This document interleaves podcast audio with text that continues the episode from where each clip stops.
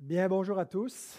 Euh, comme euh, certains le savent, ceux qui suivent notre chaîne, on a eu beaucoup de difficultés techniques hier qui nous ont empêché de diffuser euh, le culte en direct et non seulement de le diffuser, mais aussi de l'enregistrer.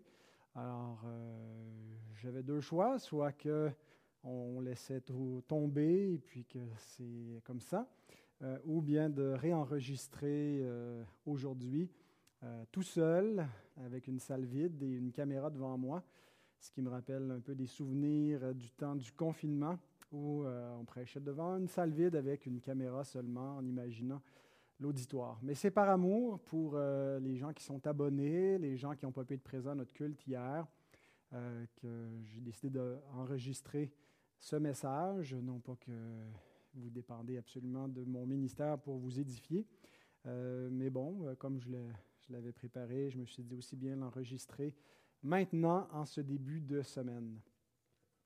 Alors, ben, j'ai décidé pour euh, la période de, Noël, de la Nativité, de faire une petite série euh, d'expositions sur l'Évangile de Luc, où je vais essayer de couvrir tous les récits de la Nativité, donc des portions un petit peu plus euh, larges que ce que je prends à l'habitude.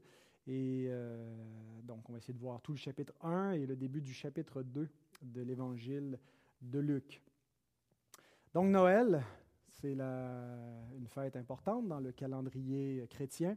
On célèbre la venue de Dieu dans le monde, la venue de Dieu en chair pour euh, nous sauver. Dieu est venu dans la personne du Fils. Et dans le premier chapitre de l'évangile de Luc, euh, notre Seigneur Jésus est présenté comme le Fils du Très-Haut. Et le même adjectif, euh, c'est un seul adjectif en grec, upsistos, qui est traduit par le très haut, celui qui est très élevé, est employé aussi pour euh, décrire Jean-Baptiste, mais comme étant le prophète du très haut. Et euh, donc, je, dois faire le technicien en même temps que je fais le prédicateur, mais ça arrive assez souvent d'ailleurs, ce genre de double rôle. Euh, bien, on voit dans euh, ce premier chapitre euh, cette expression-là, par exemple, en parlant du Fils, Luc 1, 32, il sera appelé, pardon, il sera grand et sera appelé Fils du Très-Haut. Et concernant Jean-Baptiste, il est dit qu'il sera appelé prophète du Très-Haut. Alors, je me suis servi de cette comparaison entre le Fils du Très-Haut et le prophète du Très-Haut pour diviser en deux points la section que nous allons voir dans cette première prédication de l'Avent, c'est-à-dire les versets 5 à 38 du chapitre 1 de l'Évangile de Luc. Euh, et euh, dans le fond, ce que ce, passage nous présente, ce sont deux naissances miraculeuses. La première étant celle du prophète du Très-Haut, Jean-Baptiste, et la seconde celle du Fils du Très-Haut, notre Sauveur, le Seigneur Jésus. Alors, avant de euh, commencer euh, à lire euh, ces versets, parce qu'on va les exposer, on les lire de manière progressive à mesure que j'expose ce passage, on va demander à notre Dieu de bien vouloir bénir sa parole. Seigneur, je veux te remercier pour, pour ta grâce, ta grâce infinie envers des pécheurs comme nous. Et c'est ce qu'on se rappelle en particulier dans la période de Noël on se rappelle combien tu es miséricordieux d'avoir envoyé ton Fils, le Fils éternel de Dieu, le Fils Dieu, pour qu'il devienne un homme, un homme, un simple homme et un homme euh, de basse condition euh, pour venir euh, nous sauver par la mission qu'il a accomplie. Et Seigneur, dès, dès, sa naissance, dès sa conception et dès la conception de celui qui devait le précéder, tu nous as révélé des choses essentielles concernant euh, cet évangile, cette bonne nouvelle que nous devons croire et que nous célébrons à cette période de l'année. Et je te demande de ta grâce pour pouvoir euh, les exposer et euh, la disposition de cœur de tous ceux qui vont entendre cette, cette parole divine qui est la tienne. Et c'est au nom de Jésus que nous demandons ta bénédiction. Amen. Alors, pour ce message, j'ai dans le fond, pour la première section, j'ai quatre, euh, points euh, pour découper les versets 5 à 25 euh, qui nous parlent de la, naissance, la première naissance miraculeuse, celle de Jean-Baptiste, le prophète du Très-Haut. mais qui met surtout à l'avant-plan Zacharie, le père de Jean-Baptiste. Et on va lire progressivement en quatre sections, les versets 5 à 25. Tout d'abord avec Zacharie et sa femme, Élisabeth. Deuxièmement, Zacharie et l'ange, Gabriel. Troisièmement, Zacharie et son fils, Jean-Baptiste. Et quatrièmement, Zacharie et son incrédulité, puisque comme vous le savez probablement déjà, Zacharie a un peu de difficulté à croire à ce qui lui arrive, à ce qui lui est annoncé. Alors commençons avec euh, la première lecture, Luc chapitre 5, pardon, chapitre 1, verset 5 à 7, qui dit ce qui suit. Du temps d'Hérode, roi de Judée, il y avait un sacrificateur nommé Zacharie, de la classe d'Abia. Sa femme était d'entre les filles d'Aaron et s'appelait Élisabeth. Tous deux étaient justes devant Dieu, observant d'une manière irréprochable tous les commandements et toutes les ordonnances du Seigneur. Ils n'avaient, point d'enfants parce qu'Élisabeth était stérile et ils étaient l'un et l'autre avancés en âge. Donc, Zacharie et sa femme. D'abord, ce qui nous est dit, euh, c'est on est situé euh, dans le temps, dans la ligne du temps. Euh, et Luc, qui écrit ce récit, nous dit qu'on se trouve à l'époque du roi Hérode le Grand, qui a régné sur euh, le territoire de la Judée, qui comprenait aussi à l'époque la, Galilée, de l'an 37 à l'an 4 avant Jésus-Christ. donc, ce qui est important à savoir, c'est que depuis 400 ans, il y a une cessation de, la révélation prophétique. Il n'y a pas eu de nouvelles révélations. On va y revenir, pourquoi c'est pertinent dans le contexte de l'annonce de la naissance de Jean-Baptiste.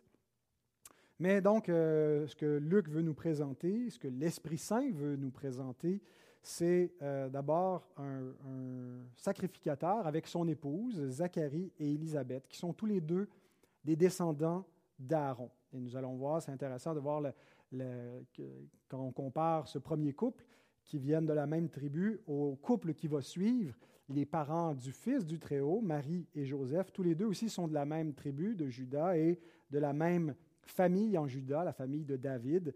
Donc deux familles clés dans l'histoire de la rédemption, Aaron pour le sacerdoce et David pour la royauté. Euh, donc tout ce, qui nous est dit d'abord, c'est que euh, l'un et l'autre observaient euh, la loi de Dieu, ils étaient justes devant le Seigneur alors, dans quel sens sont-ils appelés justes devant Dieu? L'Écriture emploie de, différentes façons euh, cette notion d'être euh, juste aux yeux de Dieu. Alors, il peut s'agir de la, justice qui s'obtient par la foi, la, la, justice qu'on obtient dans l'Évangile, et donc on est juste par la grâce et non pas par nos œuvres. Par exemple, Romains 3.20 nous dit, Personne ne sera justifié devant lui par les œuvres de la loi. Mais en même temps, l'Écriture déclare concernant la, justice qui résulte de notre sanctification, notre obéissance à Dieu, euh, dans 1 Jean 3.7, celui qui pratique la justice est juste, comme lui-même est juste. Euh, et donc, quand il est dit qu'ils étaient justes devant Dieu parce qu'ils observaient la loi, est-ce qu'ils étaient justes par la grâce et conséquemment ils observaient la loi, euh, ou est-ce qu'il est surtout question de leur euh, justice en pratique? Mais j'ai aimé en tout cas euh, le commentaire de J.C. Rowell à cet effet qui, qui, qui, répond un peu à la question en disant, Il importe peu que nous interprétions cette justice comme étant celle qui est imputée à tous les croyants pour leur justification, ou celle qui s'opère intérieurement dans les croyants par l'action du Saint-Esprit pour leur sanctification. Les deux sortes de justice ne sont jamais séparées. Personne n'est justifié qui n'est pas sanctifié, et personne n'est sanctifié qui n'est pas justifié. Fin de citation. Alors, ce que euh, le pasteur euh, Ryle nous dit ici, c'est que la, euh, il y a deux sens où on peut être appelé juste dans les Écritures, comme nous l'avons vu un sens où c'est par grâce, par imputation de la justice qu'on reçoit au moyen de la foi et non pas par les œuvres. Mais ceux qui sont déclarés justes par grâce par Dieu sont aussi euh, ceux qui pratiquent la justice et conséquemment sont justes dans un sens euh, d'obéissance et socialement et dans leur éthique et dans leur morale. Euh, et donc, si quelqu'un est justifié, il observe la loi et ceux qui observent véritablement la loi sont ceux qui sont justifiés. Alors, je laisse le souligner simplement parce que c'est non seulement vrai de Zacharie et d'Élisabeth, mais de tout croyant. Hein, il nous donne un peu un portrait de, ce reste fidèle qui était en Israël au temps de la naissance du Sauveur, mais qui en même temps décrit ce qui va être le, reste fidèle, euh, les élus selon la grâce de Dieu dans le monde entier. La, chose probablement la plus importante qui nous est dite à propos de euh, Zacharie et Élisabeth pour notre récit, c'est qu'ils n'avaient point d'enfants. Et peut-être ça peut nous paraître un petit euh, détail comme ça au passage. On peut imaginer, bon, ils n'ont pas eu d'enfants, ce pas tous les couples qui ont des enfants. Euh, mais dans le contexte de, à la fois de l'histoire de la rédemption, mais de la culture euh, juive de l'époque, c'est une tragédie pour eux qu'ils n'aient point d'enfants. Euh, d'une part parce que toute la vie du peuple d'Israël est, vécue autour de l'attente d'une postérité. Euh, l'histoire de la rédemption commence avec cette promesse où Dieu dit qu'il y aura une postérité qui va écraser la tête du serpent. Et Dieu promet à Abraham une postérité, un membre de sa descendance qui va être une bénédiction pour toutes les familles de la terre. Et donc, toute l'attente est orientée vers la venue de cette postérité qu'on comprend être le Messie. Euh, et donc, on attend ce, Messie et on attend cette postérité. Alors, de ne pas avoir d'enfants, de ne pas contribuer à la, descendance du peuple d'Israël. C'est un petit peu de, en quelque sorte, de servir à rien dans l'économie de la rédemption.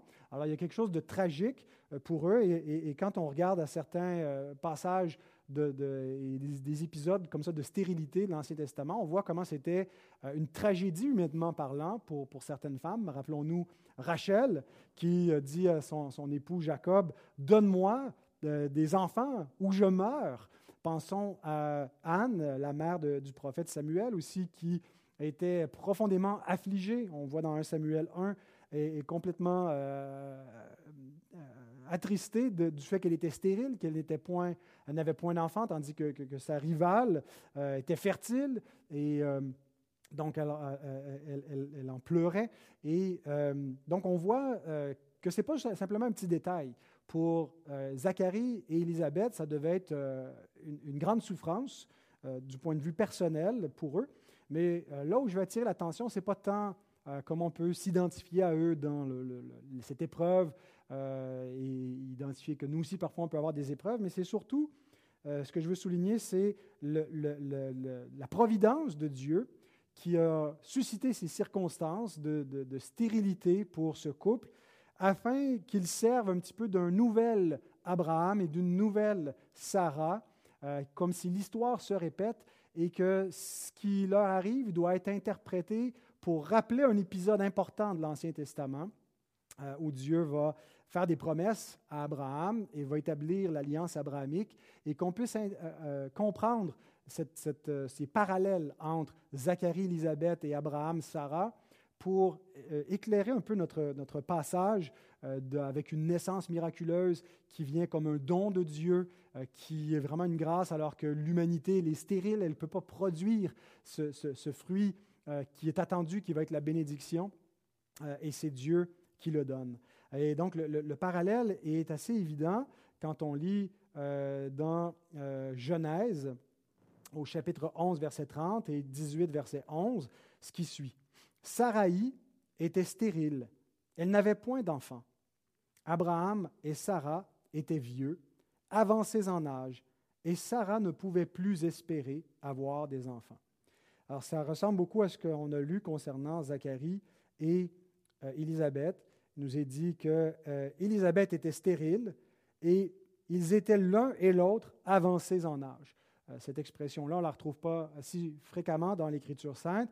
Et donc, il semble y avoir ici euh, une allusion, ou euh, ce n'est pas simplement une allusion textuelle, puisque c'était leur réalité existentielle.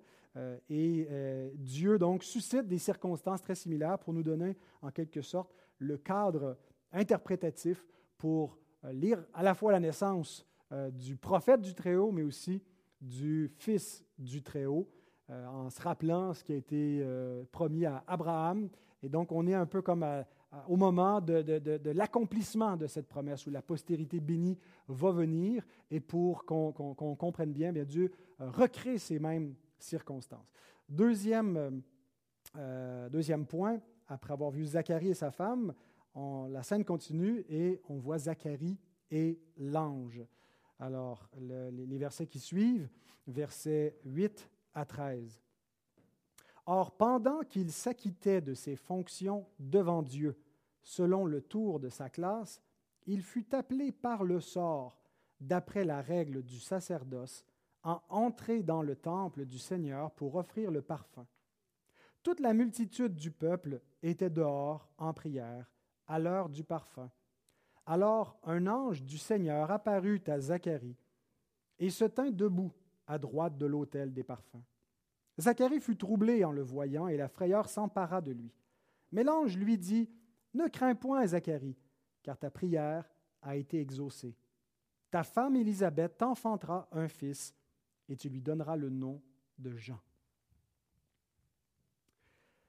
Au temps du roi David, euh, le sacerdoce aaronique, euh, donc la prêtrise qui descendait non seulement de la tribu de Lévi, mais en Lévi de la famille d'Aaron, avait été organisée en 24 classes parce qu'il y avait beaucoup de fils d'Aaron.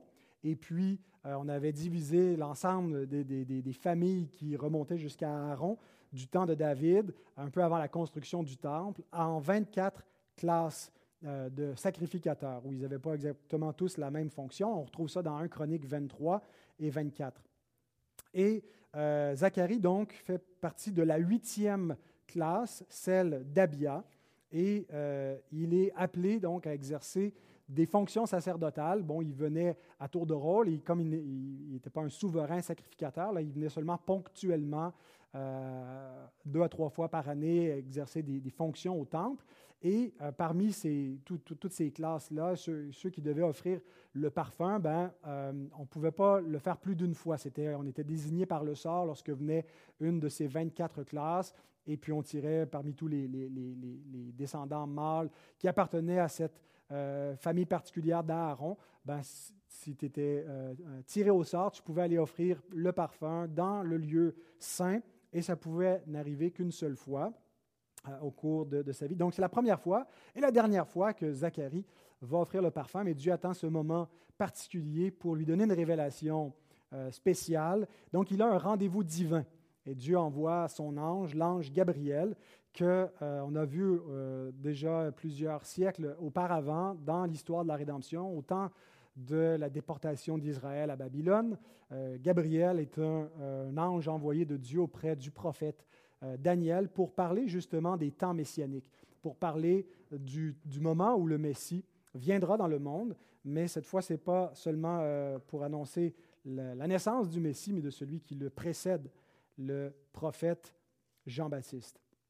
Alors lorsque euh, Zacharie voit cet ange, il est rempli de frayeur, comme ça arrive assez souvent lorsqu'un ange apparaît. donc, on peut imaginer, il ne devait pas s'attendre à voir un être euh, un être céleste dans, le, lieu saint. Mais l'ange le rassure immédiatement et il lui dit, ta prière a été exaucée. Euh, déjà là, il y a ici un encouragement pour nous. la prière, c'est quoi? Ben, c'est, la naissance euh, de, son fils Jean qui va venir un peu plus tard. Mais l'encouragement, c'est de voir que ça devait faire longtemps, puis peut-être même que Zacharie ne priait plus pour ça, parce qu'il se disait, bon, ben, euh, c'est peine perdue, Dieu ne m'a pas exaucé, euh, mais euh, est-ce qu'il priait encore? En tout cas, il avait déjà prié certainement, probablement à une époque où lui et sa femme étaient plus jeunes, où ils étaient à, l'âge d'espérer d'avoir des enfants.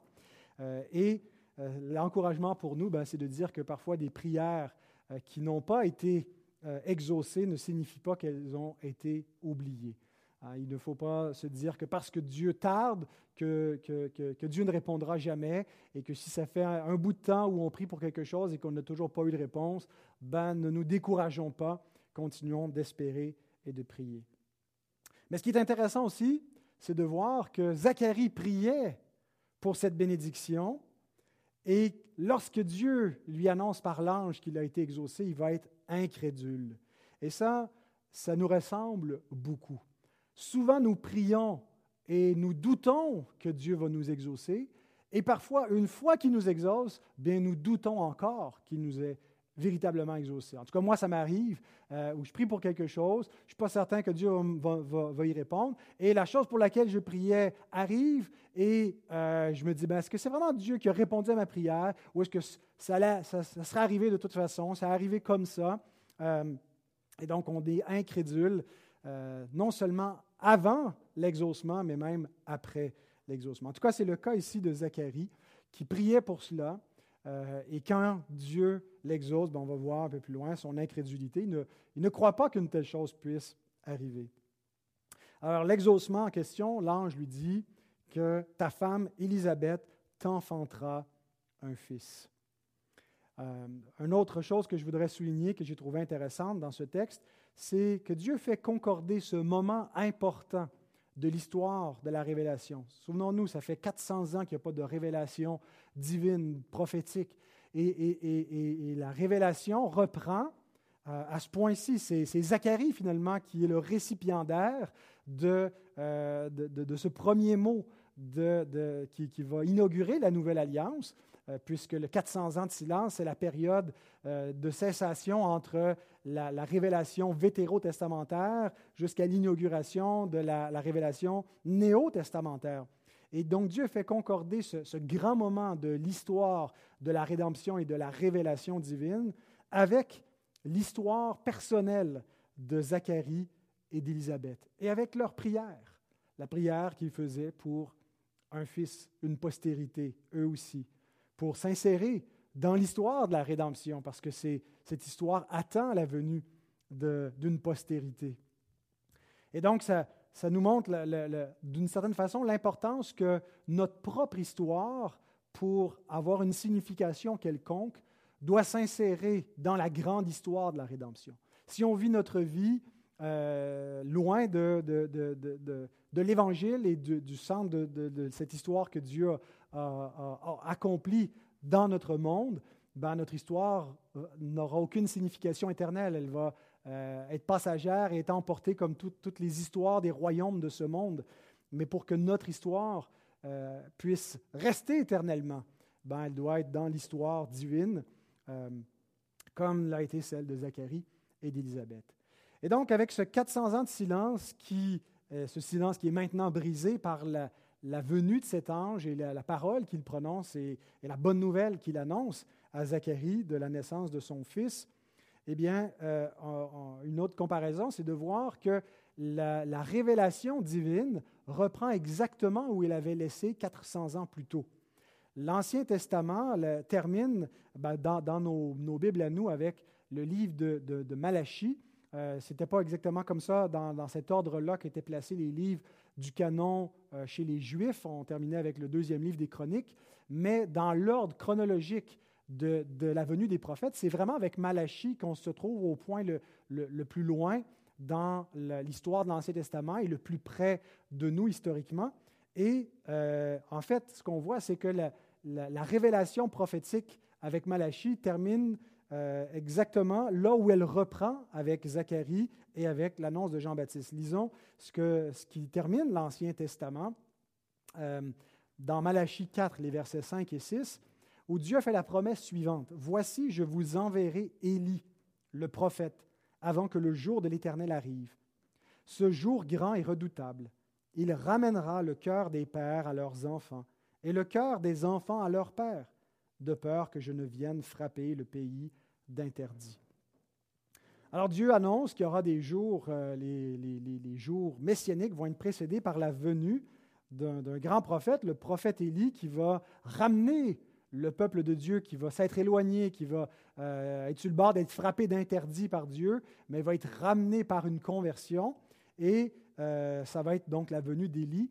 Et on sait que Jean-Baptiste est l'Élie qui devait venir. Ce n'est pas une réincarnation euh, ou une, euh, une, venue littérale de Élie, mais il va avoir un, ministère prophétique du même genre que celui d'Élie. D'ailleurs, il est personnellement il, y a des, similitudes entre les, deux prophètes par leur, accoutrement, par leur, mode de vie et par le message d'appel à la repentance, à la conversion, à l'Éternel. Et tous les deux aussi sont là pour précéder quelqu'un qui vient après eux, qui est plus grand. Pour Élie, c'est Élisée, et pour Jean-Baptiste, bien sûr, c'est le Fils du Très-Haut, Jésus. Et donc, euh, maintenant qu'on a vu Zacharie avec l'ange, euh, continuons la lecture de euh, Luc 1, versets 14 à 17, et nous voyons Zacharie et son fils. Il sera pour toi, donc c'est l'ange Gabriel qui dit à Zacharie concernant Jean-Baptiste, il sera pour toi un sujet de joie et d'allégresse, et plusieurs se réjouiront de sa naissance car il sera grand devant le Seigneur. Il ne boira ni vin, ni liqueur enivrante, et il sera rempli de l'Esprit Saint dès le sein de sa mère. Il ramènera plusieurs des fils d'Israël au Seigneur leur Dieu. Il marchera devant Dieu avec l'esprit et la puissance d'Élie pour ramener les cœurs des pères vers les enfants et les rebelles à la sagesse des justes, afin de préparer au Seigneur un peuple bien disposé. Alors nous voyons ici euh, la, correspondance avec euh, ce qu'on a lu dans Malachie. Et donc, on a à la fois un accomplissement de ce qui était prophétisé dans Malachie 4, 5 et 6, mais aussi une continuité prophétique où il y a, une interruption euh, momentanée, 400 ans de silence. Pour nous, c'est long, mais pour Dieu, 400 ans, c'est comme un jour. Un jour, c'est comme en fait une fraction d'un jour, puisque 1000 ans, c'est comme un jour pour Dieu. et la continuité prophétique avec Jean-Baptiste qui euh, va être le, premier euh, héros humain de la révélation de la nouvelle alliance. Euh, c'est, lui donc qui va inaugurer le, message de, l'arrivée de cette nouvelle alliance et surtout de, de, ce médiateur de la nouvelle alliance qui va apporter le règne de Dieu tel que promis, donc celui qui vient après Jean-Baptiste. Donc, ce que euh, Gabriel révèle à Zacharie concernant son fils, euh, c'est d'abord qu'il va être une bénédiction, euh, mais avant d'être une bénédiction pour le peuple, parce qu'il dit plusieurs se réjouiront de sa naissance, il va être une bénédiction pour son propre père. il lui dit qu'il sera pour lui un sujet de joie et d'allégresse. Pourquoi euh, est-ce que Jean-Baptiste va être un tel sujet de joie et d'allégresse? Bon, tous ceux qui ont eu des enfants savent que la naissance de, son enfant est un sujet de se réjouir, mais ici, ce n'est pas simplement euh, dans le, au niveau de la bénédiction humaine, euh, le fait d'avoir un, fils alors qu'il en a été privé longuement dans sa vie, qui est la raison de l'allégresse, mais c'est ce qu'il dit ensuite, car il sera grand devant le Seigneur. Et ce que ça nous montre, c'est que la, chose la plus importante dans la destinée de, de, nos enfants, c'est d'avoir un statut devant le Seigneur. Jean-Baptiste va être méprisé par beaucoup euh, parmi l'élite de l'époque il va être emprisonné par euh, l'autorité euh, civile et va être mis à mort. Donc, il n'a pas un grand statut parmi les, grands de ce monde, mais devant Dieu, il va être grand. Euh, par son rôle. Et donc, même si nos enfants ne sont pas appelés à jouer un grand rôle comme, comme, serviteurs de Dieu dans l'histoire de l'Église, notre principale préoccupation, soit qu'il, ça devrait être qu'ils aient un statut devant Dieu, premièrement, et pas devant les hommes. et j'ai aimé comment J.C. Rowell exprime la chose dans son commentaire. Il écrit Nous apprenons ici qu'aucun enfant n'apporte la vraie joie comme ceux qui reçoivent la grâce de Dieu. Hein, il sera pourtant un sujet de joie et d'allégresse, mais la vraie allégresse sont ceux qui reçoivent la grâce de Dieu. Je poursuis la citation. La grâce est la portion principale que nous devons désirer pour nos enfants. Quoi que nous recherchions d'autres pour nos enfants, recherchons d'abord à ce qu'ils aient une place dans l'alliance et un nom dans le livre de vie. Je pense que tout parent chrétien peut euh, s'identifier avec ce, souhait prioritaire. Hein. Jésus dit de, pour nous-mêmes de chercher premièrement le royaume de Dieu et sa justice, mais on devrait chercher premièrement le royaume de Dieu et sa justice pour nos propres enfants. ne devrait pas être d'abord euh, leur, accomplissement académique euh, ou leur santé physique euh, ou leur, leur, développement social, sportif, qu'ils aient un bon mari, une bonne femme, un bon travail, qui devrait nous préoccuper premièrement. Je ne dis pas que tout cela n'a aucune espèce d'importance, mais premièrement, c'est qu'ils reçoivent la grâce de Dieu, qu'ils fassent partie de cette alliance de grâce et notre façon de les élever. Et ce qu'on met en priorité dans notre vie devrait euh, refléter cette euh, priorité de la grâce. Donc Jean-Baptiste euh, vient avec une mission. Il a la mission de préparer le, peuple du Seigneur ou de préparer au Seigneur un peuple bien disposé. Et c'est probablement pour ça qu'il est présenté comme un, ce qu'on appelle un naziréen. Euh, c'est ça vient d'un terme hébreu qui est employé dans Nombre 6 pour nous parler de, ceux qui devaient être consacrés à l'Éternel. Et là, dans leur consécration, ils devaient s'abstenir de boissons enivrantes, euh, ils devaient ne pas se couper les cheveux ou la barbe, un peu comme des, des vœux monastiques, comme on voit dans l'histoire de l'Église. Ben, il y avait un fondement ben, biblique dans l'histoire du peuple d'Israël et dans la Torah pour une telle consécration. Et on voit euh, euh, d'autres personnages qui ont eu aussi une naissance un peu prodigieuse, comme Samson, euh, qui était consacré dès le, sein de sa mère pour, pour une mission particulière. Ben, Jean-Baptiste, ici, rempli dès le sein de sa mère du Saint-Esprit et qui va être mis à part pour cette mission-là, la mission de préparer le peuple du Seigneur. En fait, il prépare le peuple pour celui qui vient après lui. Et, ce qui est intéressant, c'est que dans le, texte ici, il ne nous est pas dit que Jean va préparer le peuple pour le Messie, mais pour le Seigneur. Et euh, Jean Calvin euh, note ici que ça nous donne une indication de la divinité du Christ. Il, il dit, puisque l'ange ne mentionne pas expressément le Christ dans ce passage, mais qu'il déclare que Jean ouvre la voie en étant le héros du Dieu éternel, nous y apprenons la divinité éternelle du Christ. Puisqu'il est dit que c'est pour le Dieu très haut qui prépare un peuple ici-bas, mais que c'est pour celui qui vient après lui, puis celui qui vient après lui, c'est qui? C'est Jésus de Nazareth. Ben, ça nous parle que Jésus de Nazareth, c'est le Dieu très haut qui vient après le prophète du très haut. Et donc, comment est-ce que Jean prépare la venue du roi? Lorsque venait un grand personnage qui allait en visite dans une ville, dans un village, qui se déplaçait, ben, euh, il n'arrivait pas nécessairement à l'improviste. Hein. généralement, quand il y avait une visite officielle d'un personnage important, et en particulier d'un roi, ben, on, on, envoyait devant lui euh, un héros pour aller préparer sa venue.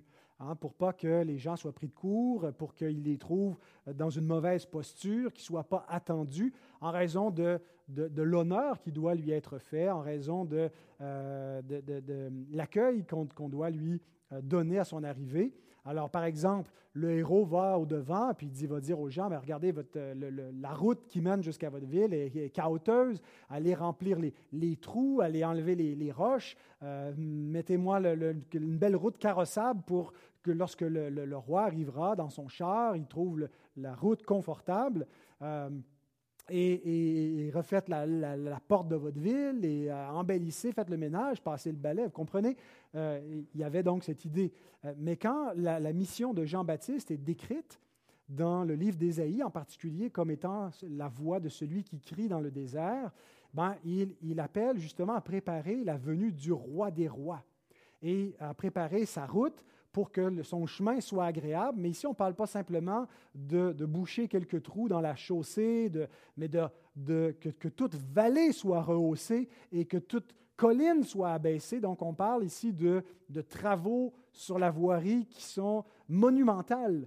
Hein, comme si, on veut faire une, voie et aplanir la voie complètement pour que son, chemin soit, agréable, mais avec des, travaux d'envergure qui, n'existaient pas à cette époque-là. N'était pas l'époque où on pouvait dynamiter, puis on pouvait remplir des vallées complètement. Mais ça nous parle d'une transformation gigantesque euh, pour, nous, pour nous, nous, décrire visuellement la conversion. Euh, préparez-vous à la venue du roi des rois, mais comment est-ce que Jean-Baptiste fait ça? Ce n'est pas en disant allez refaire l'asphalte de vos rues, mais c'est en prêchant la repentance. Repentez-vous, car le royaume des cieux est proche. Préparez-vous pour celui qui vient après moi. Et c'est comme ça qu'il ramène les fils d'Israël au Seigneur, alors qu'ils étaient éloignés du Seigneur. Et une chose qui est encourageante, c'est que non seulement il les prépare pour le Seigneur, mais il y a un effet immédiat qui est produit dans les familles d'Israël au moment où Jean va, prêcher la repentance et euh, pratiquer le baptême de repentance. Il y a un réveil qui se produit en Israël et ce, retour des fils d'Israël au Seigneur euh, ramène aussi une réconciliation au sein des familles. Parce que se réconcilier avec Dieu, euh, c'est ce qui est nécessaire aussi pour l'harmonie familiale. Jésus dit que sa parole euh, et son message et sa personne même va amener une division au sein des familles. Et, lorsque dans une même famille, dans un même mariage, il y en a un qui appartient à Dieu, il y en a un qui appartient euh, aux idoles, eh bien, il y a un antagonisme, il y a un conflit, euh, il y a une impossibilité d'une harmonie profonde. Ça ne veut pas dire qu'on est toujours en guerre, mais qu'est-ce qui se passe lorsque deux dans une même famille ou lorsque toute une famille est réconciliée avec Dieu? Bien, nous sommes réconciliés les uns aux autres. Alors cherchons aussi euh, euh, cette réconciliation familiale en cherchant le salut des nôtres. Alors Zacharie et son fils, ensuite Zacharie et son incrédulité. Continuons la lecture euh, des versets 18 à 25 et nous aurons terminé la, la première section de l'exposition d'aujourd'hui. Zacharie dit à l'ange, À quoi reconnaîtrai-je cela? Car je suis vieux et ma femme est avancée en âge. L'ange lui répondit, Je suis Gabriel, je me tiens devant Dieu. J'ai été envoyé pour te parler et pour t'annoncer cette bonne nouvelle. Et voici, tu seras muet et tu ne pourras parler jusqu'au jour où ces choses arriveront, parce que tu n'as pas cru à mes paroles, qui s'accompliront en leur temps. Cependant, le peuple attendait Zacharie, s'étonnant de ce qu'il restait si longtemps dans le temple. Quand il sortit, il ne put leur parler, et ils comprirent qu'il avait eu une vision dans le temple. Il leur faisait des signes, et il resta muet. Lorsque ses jours de service furent écoulés, il s'en alla chez lui. Quelque temps après, Élisabeth, sa femme, devint enceinte. Elle se cacha pendant cinq mois disant, C'est la grâce que le Seigneur m'a faite quand il a jeté les yeux sur moi pour ôter mon opprobre parmi les hommes. Alors, euh, l'incrédulité de Zacharie. Et dans son incrédulité, nous pouvons voir la nôtre également, euh, puisque euh, les croyants ne sont pas toujours et complètement débarrassé de tout doute. Et comme je l'ai dit un peu plus tôt, il arrive qu'on prie pour des choses, qu'on doute que Dieu va nous exaucer, et quand il nous exauce, on continue de douter. C'est dire comment nous sommes incrédules. Mais il y a un certain encouragement, euh, non pas à dire, bon, ben, je peux être incrédule parce que Zacharie est incrédule, mais quand on constate l'incrédulité chez les saints euh, et qu'on voit qu'ils ont quand même bénéficié de la grâce de Dieu, ça peut être un encouragement pour nous. Euh, pour se dire, ben, c'est en quelque sorte normal, ça fait encore partie de notre réalité. Et j'ai aimé encore ce que dit J.C. Rowell dans sa sagesse euh, lorsqu'il cite les exemples d'Abraham, d'Isaac, de Moïse, d'Ézéchias et de Josaphat, qui nous montrent tous qu'un vrai croyant peut parfois être submergé par l'incrédulité. C'est une des premières corruptions qui s'est introduite dans le cœur de l'homme lors de sa chute lorsque Ève a cru le diable plutôt que Dieu. C'est l'un des péchés les plus profondément enracinés qui affligent les saints et dont ils ne sont jamais entièrement libérés avant leur mort. Prions chaque jour, Seigneur, augmente ma foi. Ne doutons donc pas que lorsque Dieu dit une chose, cette chose s'accomplira. Donc, d'une certaine façon, on se console avec l'incrédulité de Zacharie ou d'Abraham ou de, Moïse, qui ont eux aussi douté, mais ça ne vient pas justifier d'aucune façon euh, ni leur incrédulité ni la nôtre. Euh, ici, il est blâmé, euh, il est châtié, et certainement que l'incrédulité est un péché puisqu'elle déshonore Dieu. Et notre propre incrédulité aussi est une faute. Et ici, Zacharie n'avait pas raison de douter. Hein, Zacharie est un, sacrificateur, il est versé dans la loi de l'Éternel. Il connaît cette parole. C'est pour lui l'histoire d'Abraham et de Sarah ne lui est pas étrangère. Il, y a un précédent, autrement dit, pour un vieux couple stérile qui n'est plus en âge d'avoir des enfants, de voir que le Dieu de l'impossible accomplit quelque chose. Et ce n'est pas simplement qu'il devait l'espérer sur, la base d'aucune révélation. L'ange Gabriel lui-même vient de lui annoncer que Dieu allait faire une telle chose pour lui. Dans le temple même, à l'heure de la prière, alors qu'il est là comme en train d'officier pour offrir le parfum à Dieu, et il remet en question la parole de Dieu. Abraham aussi avait été incrédule à son temps lorsque Dieu lui avait annoncé un fils. Il riait de cette idée-là. Sarah a trouvé ça a trouvé ça drôle également. Euh, mais euh, dans le cas d'Abraham et de Sarah, il n'y avait pas eu de précédent. C'était en quelque sorte la première naissance miraculeuse.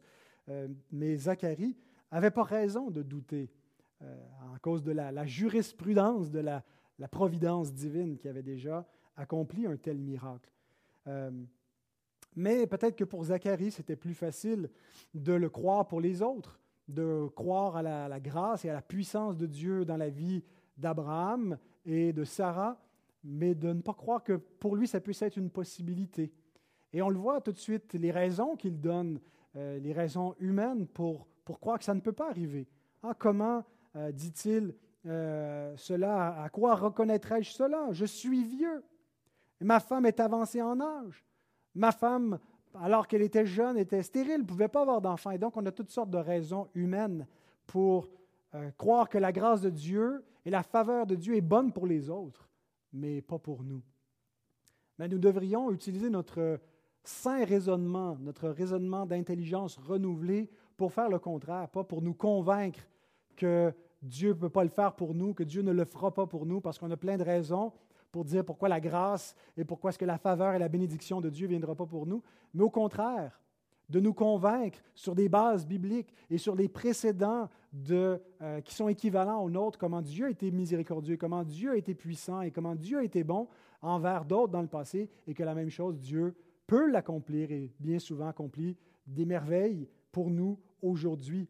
Et donc d'attendre ces bénédictions et de nous convaincre pourquoi on devrait les attendre et d'entretenir la foi consciemment, volontairement, intellectuellement, plutôt que l'incrédulité. Et c'est là la faute. C'est lorsqu'on laisse l'incrédulité nous donner des raisons et, en quelque sorte supplanter la parole de Dieu qui nous est révélée et qu'on se donne des raisons pour ne pas croire. Et c'est ça la faute, c'est cette incrédulité. Ce n'est pas simplement la, difficulté qu'on a à y croire, c'est le refus euh, d'y croire et, qu'on préfère croire euh, euh, nos, raisons, nos, mensonges. Mais donc, euh, la réponse de l'ange face à cette, incrédulité a quelque chose de terrifiant qui devrait nous amener à ne pas prendre cela à la légère, de ne pas considérer que l'incrédulité, ben, c'est banal, puis même c'est presque une posture humble. Hein. Je ne peux pas croire que Dieu me fasse une telle faveur, une telle grâce, pas, pas à moi, je ne le mérite pas. Mais, ça n'honore pas Dieu que de prendre cette posture-là. C'est, pas, c'est une fausse humilité. Euh, et, l'ange Gabriel, la, façon qu'il lui parle, ça devrait aussi nous faire craindre de ne pas déshonorer Dieu par notre propre incrédulité. Ah, c'est un petit peu comme si là, il s'arrête, puis là, il enlève ses lunettes, puis lui dit Attends, attends une minute, toi, Zacharie. Sais-tu qui je suis, moi? Sais-tu c'est quoi mon rôle? Moi, là, je m'appelle Gabriel. Et moi, je suis devant la face de Dieu chaque jour de mon existence. Je contemple la gloire et la sainteté et la magnificence du Très-Haut. Tu sais, là, là, qui, qui nous révèle avec cette vision Saint, Saint, Saint est l'Éternel des armées, avec des chérubins qui se voilent, la, la, face qui se voile, tout le corps devant la gloire de Dieu. Ben moi, je contemple la gloire de Dieu. Et j'ai été envoyé pour t'amener une parole de la part de Dieu, une parole que tu dois croire et pas remettre en question. et il lui annonce un châtiment de la part de Dieu. Et c'est important qu'on interprète ce châtiment non pas comme la punition des impies, mais comme la discipline des enfants de Dieu. Dieu discipline, châtie par amour ses propres enfants. Et donc, ce que Dieu lui déclare comme châtiment, c'est qu'il va être muet, parce qu'il n'a pas cru cette parole qui va s'accomplir en son temps. Mais on voit la grâce. Dieu ne dit pas parce que tu n'as pas cru, ben, tu n'auras pas la bénédiction. Puis le fils que je viens de t'annoncer ne naîtra pas et tu vas être privé. On voit que la bénédiction que Dieu a pour Zacharie, il l'obtient malgré tout, malgré son incrédulité. Et donc, ça nous montre que notre foi est le moyen que Dieu utilise pour nous communiquer sa bénédiction, mais la bénédiction n'est pas la mesure de notre foi. Le salut ne va pas être euh, inférieur ou venir dans une moindre mesure, avec moins de bénédiction, si on a moins de foi. Et si on doute, et si on est incrédule, et si on n'a pas l'assurance du salut. La grâce de Dieu est plus grande que notre incrédulité, est plus grande que le, moyen que Dieu nous donne pour nous approprier de cette foi. On peut avoir la vraie foi tout en ayant des doutes et tout en étant incrédule, mais une vraie foi qui est suffisante pour nous communiquer la bénédiction, qui ne dépend pas de nous, qui ne dépend pas de notre capacité à la recevoir, mais qui ne dépend que de la bonté de Dieu. Et ça, je trouve ça encourageant pour les incrédules que nous sommes, que Dieu demeure bon et que Dieu garde sa faveur même quand nous doutons de lui. Cependant, Zacharie ne pourra pas en témoigner, en tout cas pas tout de suite. Et euh, l'incrédulité euh, le rend muet, ici un jugement ponctuel, mais en fait c'est un petit peu ce que produit l'incrédulité dans nos vies. Lorsque nous doutons, lorsque nous doutons du salut, lorsque nous doutons de la grâce de Dieu pour nous-mêmes, eh bien, euh, nous n'en témoignons pas beaucoup. L'incrédulité nous rend muets, nous aussi. Et donc, ce que, ce que fait l'incrédulité, c'est de nous, de nous priver nous-mêmes, de, non pas du salut, mais de certaines bénédictions euh, qui viennent avec, avec le salut, où on va en jouir moins en raison de notre incrédulité. Et il semble que Zacharie ne soit pas le, le, qui soit impacté par euh, cette, cette, attitude, mais sa propre femme. Euh, le texte nous dit qu'Élisabeth euh, avait en quelque sorte honte. Mais en tout cas, il dit que, que euh, lorsqu'elle devint enceinte, elle se cacha pendant cinq mois, euh, disant, C'est la grâce que le Seigneur m'a faite quand il a jeté les yeux sur moi pour ôter mon opprobre parmi les hommes. Donc Dieu lui fait une faveur, mais elle se cache, et ça me rappelle ce qu'on voit dans Genèse 21, verset 6. Quand Sarah euh, voit la promesse de Dieu s'accomplir, qu'elle devient enceinte et qu'il dit Dieu m'a fait un sujet de rire, quiconque l'apprendra rira de moi. C'est étonnant comment la grâce, qu'on peut avoir honte de la grâce de Dieu. D'un côté, son opprobre est ôté, elle n'est plus sous la, honte euh, d'être une femme stérile, mais en même temps, elle se cache. Et donc, ça nous arrive souvent, en fait, d'avoir honte de la grâce de Dieu nous aussi.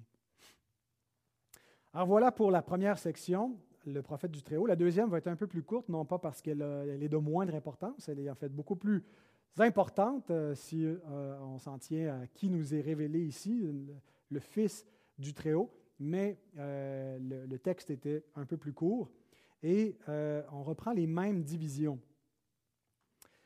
des versets, c'est-à-dire les, mêmes thèmes, pour diviser les versets 26 à 38. Euh, on a vu Zacharie et sa femme, maintenant on va voir Marie et son fiancé, Marie et l'ange, Marie et son fils, Marie et son obéissance. Là, ici, un contraste avec Zacharie. Alors, ben, lisons tout de suite cette première section. Marie et son fiancé, les versets 26 et 27. Au sixième mois, l'ange Gabriel fut envoyé par Dieu dans une ville de Galilée appelée Nazareth, auprès d'une vierge fiancée à un homme de la maison de David nommé Joseph.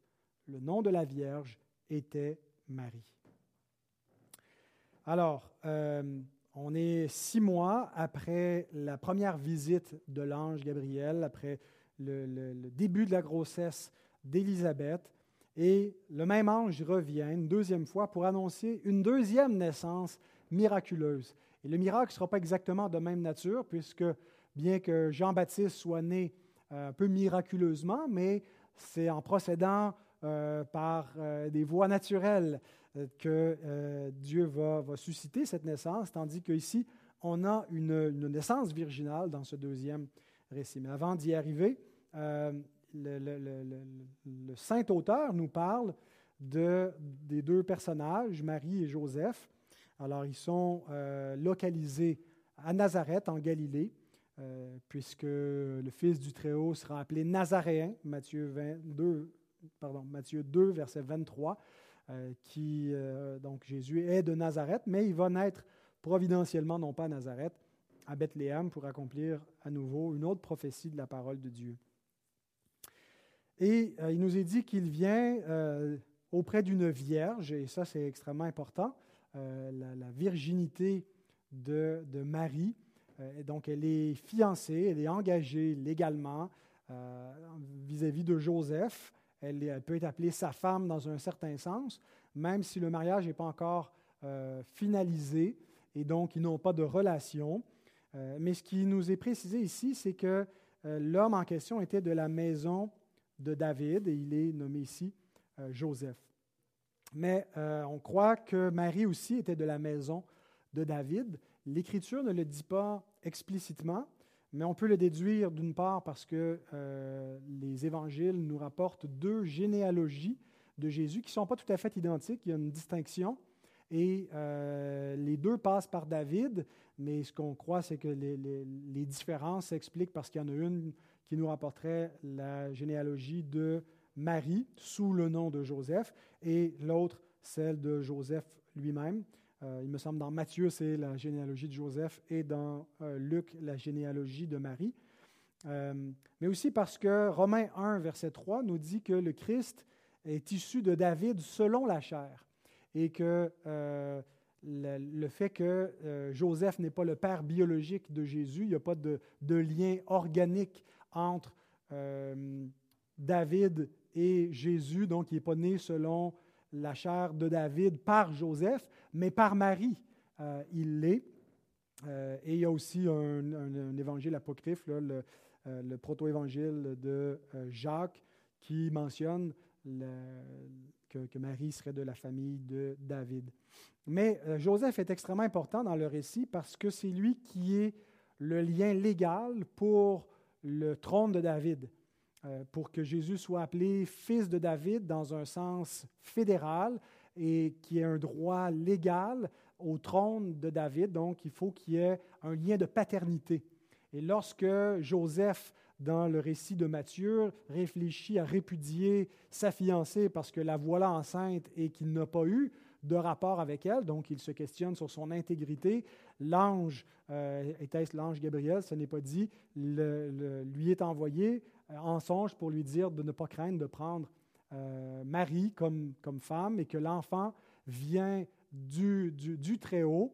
Et en, en, prenant Marie et Jésus, en fait, il adopte officiellement Jésus. Il est, aux yeux du monde, le, père de, de Jésus mais euh, l'importance donc de, Joseph, et surtout dans Matthieu 2, il est appelé Joseph, fils de David, euh, c'est pour que Jésus puisse avoir, par le lien légal d'adoption qui donnait tous les privilèges euh, filiaux, qu'il puisse avoir donc droit à, cette, à ce trône davidique. Donc voilà pour Marie et son fiancé. Notre deuxième point, Marie et l'ange. Donc l'ange vient euh, visiter la Vierge et nous lisons ceci dans Luc 1, 28 à 30. L'ange entra chez elle et dit, Je te salue, toi, à qui une grâce a été faite. Le Seigneur est avec toi. Troublée par cette parole, Marie se demandait ce que pouvait signifier une telle salutation. L'ange lui dit, Ne crains point, Marie, car tu as trouvé grâce devant Dieu. Alors nous avons ici euh, ce qui a servi de base bibliquement pour l'Ave Maria. Je vous salue Marie. Euh, bon, euh, ici, ce qu'il faut noter tout de suite comme divergence, c'est que ce n'est pas une prière. L'ange salue Marie. On est devant une salutation. et non pas devant une prière. Et a aucun exemple biblique de, prière euh, envers Marie, ni envers aucun autre, qu'envers Dieu. Il y a un seul Dieu et la prière est un acte euh, d'adoration. Euh, et on, devrait donc prier le, seul Dieu par l'unique médiateur, Jésus-Christ. Il n'y a pas de co-médiateur ou de co-rédempteur. on passe directement par Christ dans son office messianique de médiateur comme homme pour aller à Dieu. Et on n'a pas d'exemple biblique, on n'a pas d'encouragement biblique à prier autre que Dieu par un autre médiateur que Jésus. Il y a un seul, un seul Dieu et aussi un seul médiateur entre Dieu et les hommes. C'est ce que nous dit la parole de Dieu. Et on ne peut pas prendre cette salutation angélique pour la transformer en prière et ainsi prier euh, la mère de notre Sauveur. Euh, c'est ce qu'on considère une idolâtrie euh, et une grave erreur. Ensuite, ce qu'on voit, c'est que euh, contrairement à ce qu'on dit dans l'Ave Maria, Marie n'est pas la source de la grâce. Il n'est pas dit Je te salue Marie, pleine de grâce, mais Marie est l'objet de la grâce, à qui une grâce a été faite? Et l'ange le dit deux fois plutôt qu'une. Verset 28, euh, il lui dit Je te salue, toi à qui une grâce a été faite. Et au verset 30, pour être sûr qu'on comprenne bien que Marie n'est pas la source, mais l'objet de la grâce, il lui dit Tu as trouvé grâce devant Dieu.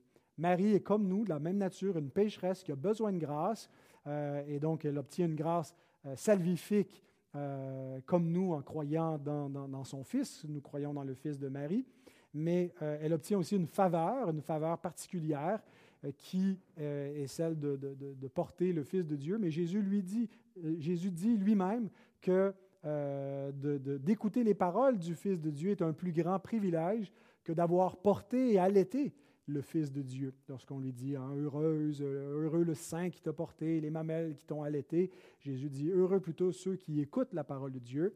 Et c'est véritablement ceux-là qui sont mes frères, mes sœurs, ma, mère, euh, et donc que ce n'est pas le, lien biologique naturel que Jésus pouvait avoir qui est l'ultime privilège, bien que ce soit une grâce, une faveur, et que Marie, d'entre toutes les femmes de la terre, est la seule qui a été choisie pour cela, et ce n'est pas en raison de ses mérites. C'est une faveur, c'est une grâce imméritée qui lui est accordée. Et donc, lorsqu'elle voit l'ange, elle aussi, elle est troublée, mais rapidement rassurée par euh, l'ange euh, euh, qui, qui, vient lui annoncer une bonne nouvelle. Et donc, troisièmement, nous avons Marie et son fils, versets 31 et jusqu'à 33. L'ange lui dit, Et voici, tu deviendras enceinte et tu enfanteras un fils, et tu lui donneras le nom de Jésus. Il sera grand et sera appelé Fils du Très-Haut, et le Seigneur Dieu lui donnera le trône de David, son père. Il régnera sur la maison de Jacob éternellement, et son règne n'aura point de fin. Alors, euh, l'ange lui dit, tu deviendras enceinte, et on a un accomplissement ici de la prophétie d'Ésaïe 7,14. La Vierge deviendra enceinte.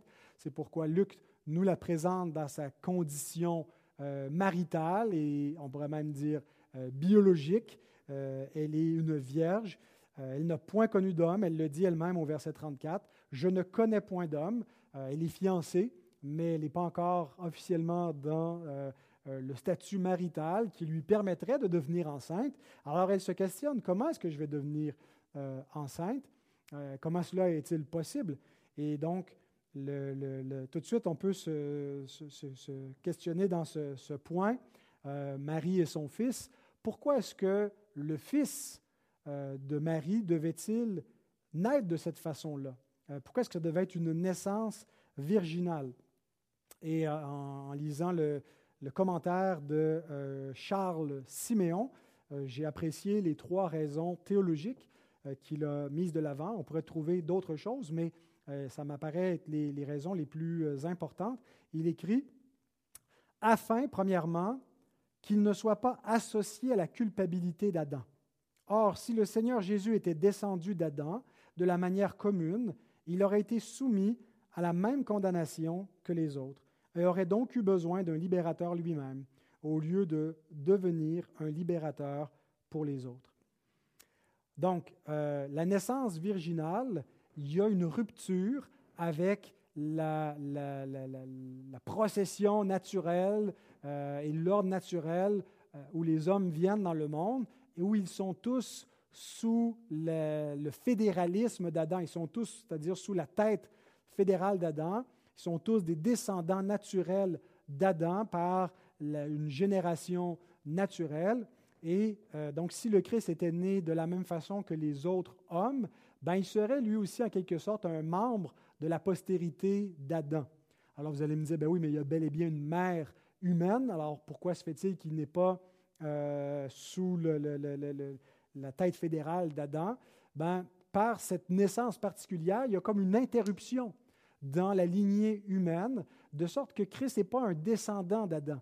Euh, il vient participer à l'humanité déchue adamique et il prend une, une chair semblable à celle du péché, mais il est conçu directement dans le sein de la Vierge par Dieu de, manière immaculée. Là, on croit une, une, immaculée conception, mais non pas celle de Marie, mais celle de son Fils, qui est, euh, un, nouvel Adam, euh, un dernier Adam qui vient recommencer une nouvelle humanité. Et, donc Dieu introduit un, un nouveau-né dans cette humanité déchue qui n'appartient pas à cette pâte déchue, mais il, va participer à, cette faiblesse humaine. Et n'ayant pas un père humain, il n'est pas non plus sous une, une autorité fédérale qui le relierait euh, par alliance à Adam. Mais donc, il y a comme cette, cette scission, cette interruption dans la, euh, la, descendance naturelle.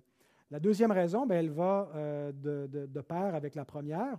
La première nous, nous, parlait de la condamnation d'Adam, mais la deuxième nous parle de la corruption deuxième raison que Charles euh, Siméon donne, c'est que euh, euh, la naissance virginale était nécessaire pour qu'il ne participe pas à la corruption d'Adam. Alors, d'une part, il y a la condamnation, la culpabilité qui est transmise par imputation, mais n'étant pas un membre de la postérité, il ne reçoit pas la, culpabilité, mais il ne reçoit pas non plus la corruption, la nature corrompue. Alors, je, poursuis la lecture de, la citation. Quand Adam tomba, il fut corrompu dans toutes les parties de son corps et dans toutes les facultés de son âme. Et nous sommes précisément informés qu'il engendra un fils à sa propre ressemblance, non pas à la ressemblance de Dieu dans laquelle il fut créé, mais à sa propre image de créature déchue. Hein, c'est ce qu'on lit dans Genèse, que Adam euh, engendra un fils à son image, euh, il y a, cette, idée qui est reprise où Dieu a créé l'homme à son image, mais là, l'image a été brisée. On est encore à l'image de Dieu, mais c'est une image déchue. Et Adam, à son tour, engendre un fils à sa ressemblance. Une preuve terrible de cette réalité ne tarda pas à se manifester dans la haine de Caïn et son meurtre du juste Abel. Le Christ aurait dû participer à cette corruption s'il était né à la manière des autres hommes car comment d'un être souillé sortira-t-il un homme pur? Il n'en peut sortir aucun, nous dit Job. Alors, euh, et c'est un peu cette logique qu'utilisent les catholiques romains pour parler de l'Immaculée Conception de Marie.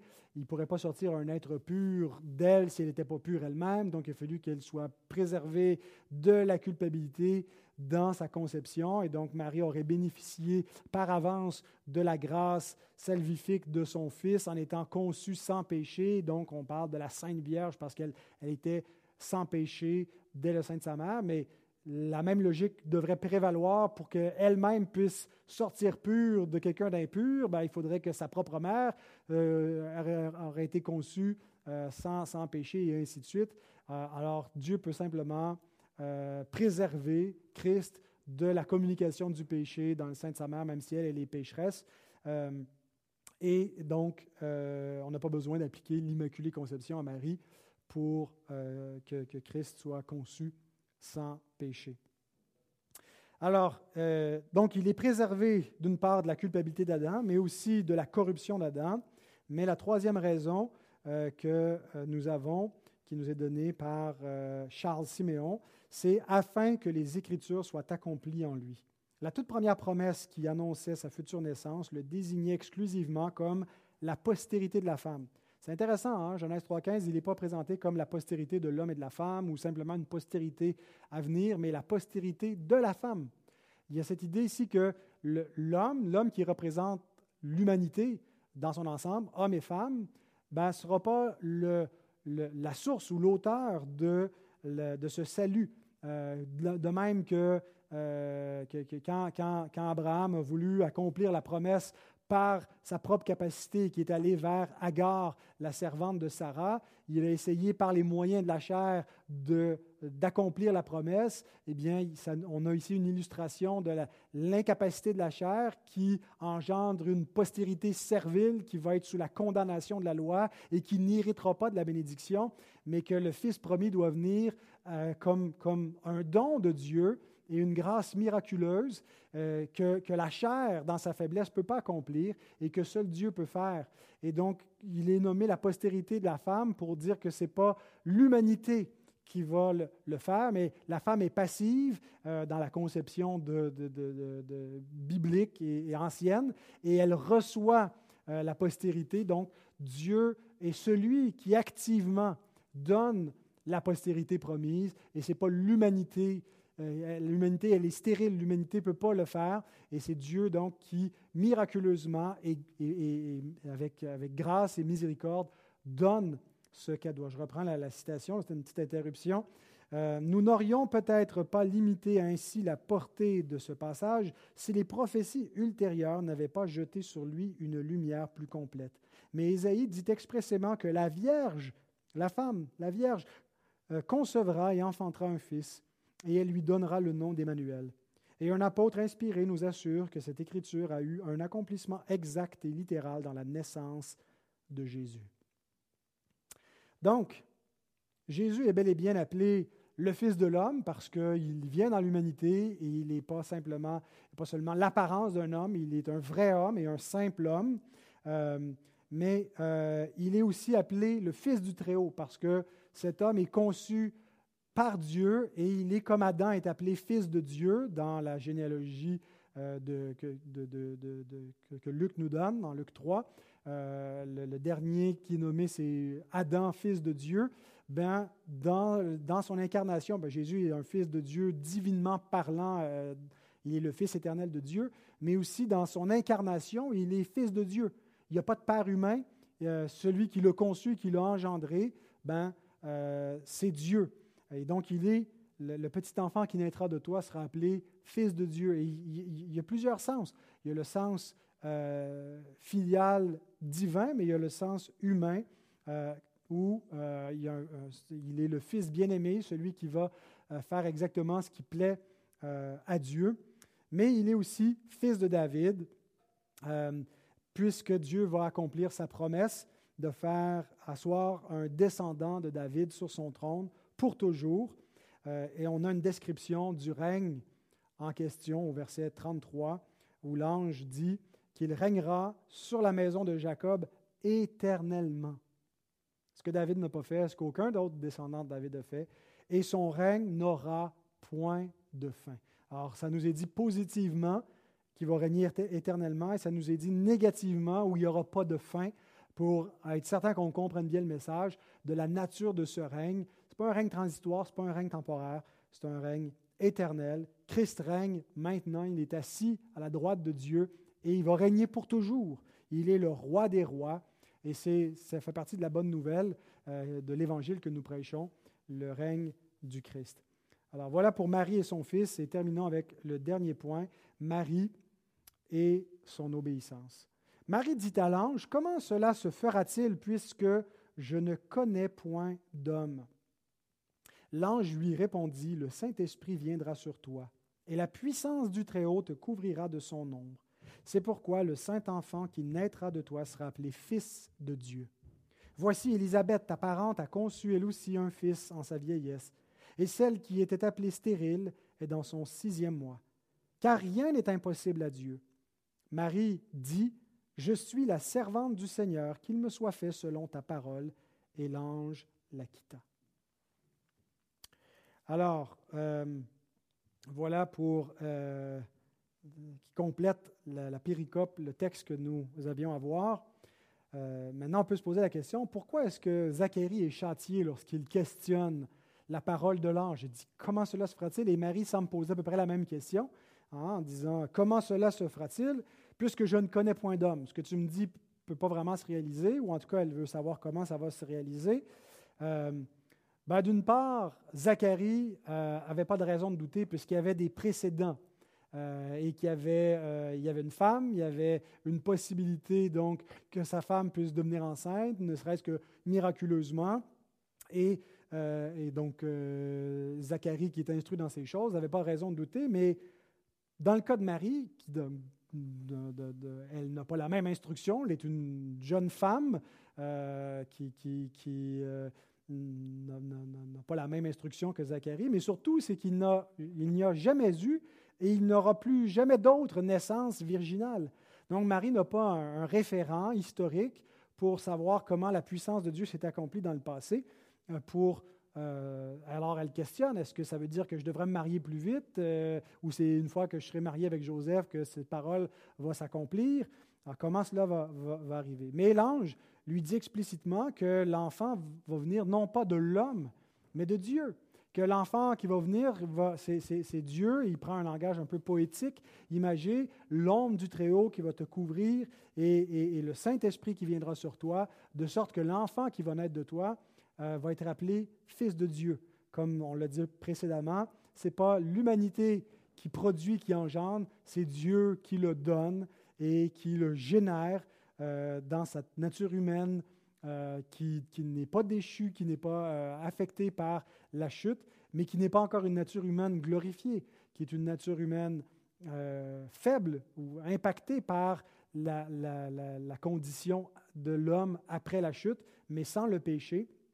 Et il va relever la nature humaine dans un état d'incorruptibilité et de gloire, euh, afin que nous aussi, par la résurrection, la résurrection du Christ dans laquelle nous avons notre propre résurrection qui est promise, on puisse participer au projet initial de Dieu qui était d'avoir la vie éternelle.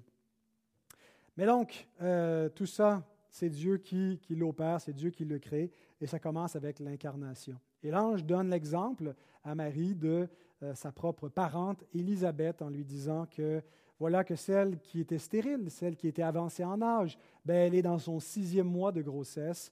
Euh, et l'ange dit qu'il euh, n'y a rien d'impossible à Dieu. Je pense qu'ici, il y a une espèce de paraphrase de ce qui s'est dit lors de la première naissance miraculeuse, non pas celle de Jean-Baptiste, mais celle d'Isaac, dont le, Zacharie et Élisabeth sont une sorte de répétition.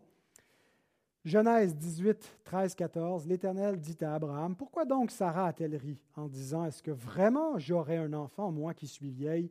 Y a-t-il rien qui soit étonnant de la part de l'Éternel Et l'ange dit, Rien n'est impossible à Dieu. Euh, donc, je pense qu'il y a ici un peu un parallèle, une paraphrase de ce qui avait été dit jadis, qui d'un côté, euh, on est appelé à s'émerveiller devant la, puissance d'un Dieu qui peut accomplir l'impossible, euh, et euh, en même temps nous dire, ben, justement, Dieu met au service d'une humanité affaiblie pour qui rien n'est possible. Hein, quand on demande qui peut être sauvé, Jésus dit, c'est impossible aux hommes. Mais à Dieu, rien n'est impossible. Et donc Dieu met au service de cette humanité déchue son omnipotence, où celui qui est le Dieu éternel, euh, l'Esprit éternel devient chair et, et, s'incarne et vient dans le monde, et celui qui est dans le sein du Père sort du sein du Père pour prendre une forme visible et une forme finie, humaine, et participe à notre histoire, à notre humanité, pour à la fois nous révéler euh, la gloire de Dieu et nous révéler l'amour de Dieu et accomplir cette mission de rédemption. Y a-t-il rien qui soit étonnant de la part de Dieu? Rien n'est impossible à Dieu. Et donc, la, plus grande impossibilité que l'humanité, euh, auquel l'humanité n'a jamais fait face, c'est la, rédemption, l'impossibilité pour l'humanité d'atteindre la vie éternelle. C'est radicalement impossible. Bien, il faut que le Dieu de l'impossible l'accomplisse et il le fait en envoyant son Fils qui vient dans le sein de la Vierge. Alors Marie ne pose pas plus de questions. Nous avons sa réponse qui dit, Je suis la servante du Seigneur, qu'il me soit fait selon ta parole. Alors pour les catholiques, c'est ce qui fait de Marie une co-rédemptrice, parce qu'en acceptant de porter le Christ, euh, elle devient, euh, elle rend le salut possible. Mais il y a plein de choses aussi qui rendent le salut possible, comme quand euh, Judas a livré Jésus ou Pilate le condamnait à la crucifixion, et ça ne fait pas d'eux des co-rédempteurs. Mais il est vrai que Dieu utilise des agents et certains qui vont être plus directement impliqués dans le déploiement du salut, mais il y a un seul rédempteur, il n'y a pas de co-rédempteur. Marie euh, n'est pas une co-rédemptrice, mais elle est plutôt un modèle, euh, par contraste avec Zacharie, un modèle de l'obéissance de la foi qui est appelée à accueillir le Christ. Et donc, s'il y a une chose qu'on doit faire, c'est non pas de prier Marie, mais d'imiter Marie. D'imiter Marie dans cette, cette, foi humble et soumise, où euh, ce qu'on doit faire finalement, c'est d'accueillir Christ, parce qu'il, oui, s'il devait être conçu euh, dans une seule femme d'entre toutes les femmes de la terre, bien, euh, il y a un autre mystère que le Saint-Esprit fait. Ce n'est pas une conception virginale, biologique en nous, mais le, Christ est vivant au sein de tous les croyants par le Saint-Esprit. Euh, et l'Esprit forme Christ en nous de façon mystérieuse. Et pour cela, ben, il faut une foi obéissante, une foi qui se soumet à la parole de Christ, qui veut que Christ puisse croître et, être euh, celui qui est glorifié dans notre vie, que toute notre vie soit mise euh, au service de Christ. Et nous devons donc, euh, nous aussi, l'accueillir et que notre vie soit à son service. Alors voilà euh, comment euh, nous avons vu le prophète du Très-Haut, première naissance miraculeuse, mais surtout le Fils du Très-Haut, cette deuxième naissance miraculeuse. Alors que Dieu vous bénisse, que Dieu vous donne une belle période de l'avant dans l'anticipation de la naissance, de la, de la fête de la naissance de notre Sauveur.